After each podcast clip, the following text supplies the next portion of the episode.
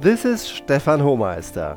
Welcome to this Leitwolf podcast How to Reverse Resignations Using Your Leadership Skills.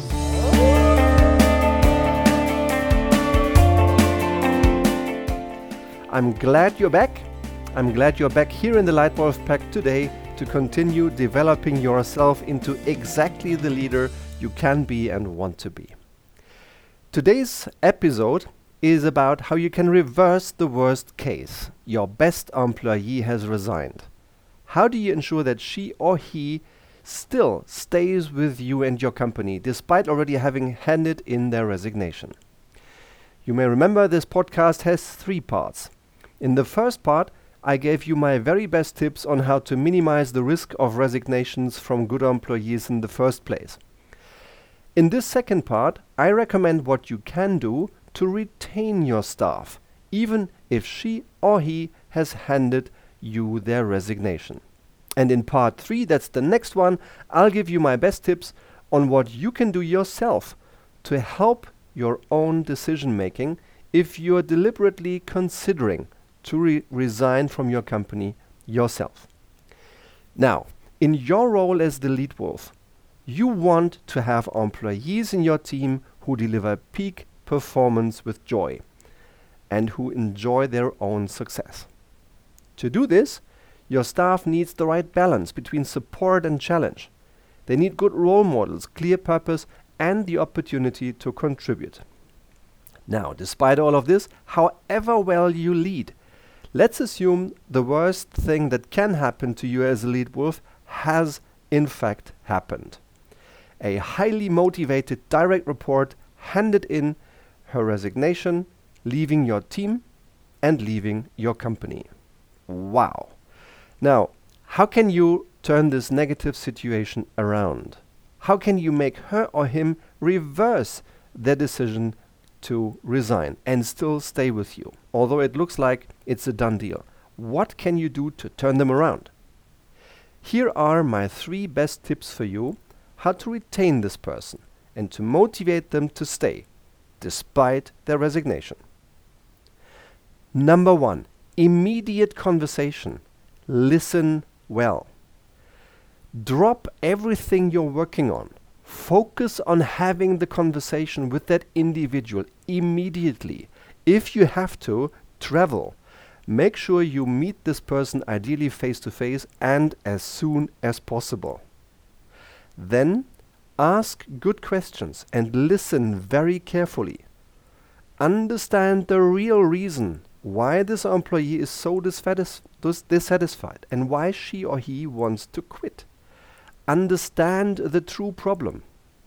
If you act immediately and if you listen well, the employee will feel you take him or her really seriously and that you understand.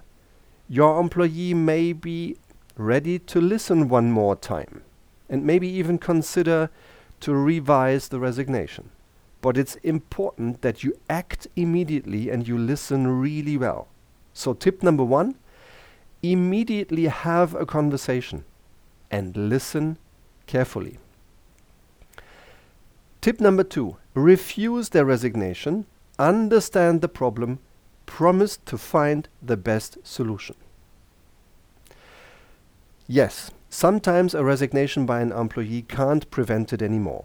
I have experienced one example myself that was when my own company went through a major restructuring, shifting profit responsibility away from local general managers, away from local organizations into regional headquarters.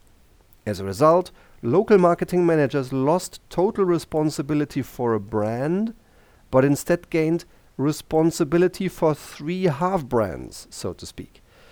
In summary, they had quantitatively more responsibility afterwards, but they didn't own any brand in its entirety anymore.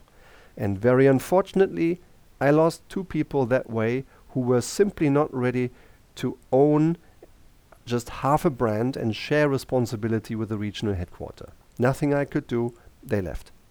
But in a couple of other cases, I was able to really turn them around and keep them in their company despite having handed in their resignation already. Just one specific example. One day, one of my best assistants, who had both secretarial and project responsibility, came into my office to just let me know about her resignation. I really wanted to retain her. She was just awesome. I wanted to retain her, and as a first step, I outright refused her resignation. Then I asked her what she was missing that would enable her to continue staying with my company and be happy. And she was clear. She answered, Stefan, what I would like is to develop into a role with independent project work, something another employer has already offered to me, and I'm ready to sign. So I asked her to pause and I requested seven days to work on the issue immediately. And then I considered one of my teams would soon need an event manager with exactly the skills of this excellent employee. I spent some time aligning the ducks internally, so I went to see my internal line managers, and they felt aligned with me that we could consider promoting an administrative assistant into a managerial role upon fulfilling well defined performance criteria within 12 months. Note, I didn't offer any money right away. Uh, what we agreed was, was specific criteria for her to fulfill, and upon fulfillment, she would then be promoted into first level management. Now, a few months later, she had decided to stay with me. She started delivering excellent goals. And within less than a year, she was promoted on my team to the first management level. And she was promoted by my successor yet another time, two years later. And she stayed with the company for more than five years. My refusing her resignation was spot on, both for her and for our employer. So, therefore, my tip number two refuse the resignation, understand the reason why, promise to offer your best possible solution fast. If you do that, you might replicate the success you just heard about and retain that individual for your business. And tip number three invite all your good employees to be proactively honest. As a good leader, you know that all your good employees could at any time get a very good position with other employers as well. And everyone experiences phases when they are not completely satisfied with their current company. So, encourage your employees never to consider keeping quiet and simply quitting on their own, but make them feel it's possible to seek an open conversation with their supervisor and maybe also with a mentor. Supervisors should never allow that conversation to bring about as an accusation of disloyalty. It is not unusual for good people to occasionally think about leaving particularly if someone who works closely with them has recently resigned, and particularly in the digital world. There is such a high competition for top digital talent, it's not a surprise that these people sometimes think about where should I go? Should I stay or should I leave? So make it normal, make it acceptable for these people to speak up rather than leave silently. So, as a lead wolf, you should encourage your employees who are considering leaving to proactively talk to you about their concerns and desires, as well as their alternative career options outside of your company. Transparency and honesty usually bring better decisions than those made all alone. And to achieve this kind of trust, you have to earn it and spread it as the lead wolf. So, my tip number three invite employees to be proactively honest. In summary, my three best tips for good leadership when a good employee resigns 1. Immediate conversation. Listen well. 2. Refuse the, the resignation outright. Understand the problem and promise to find your best possible solution fast. And 3. Invite all employees to be proactively honest.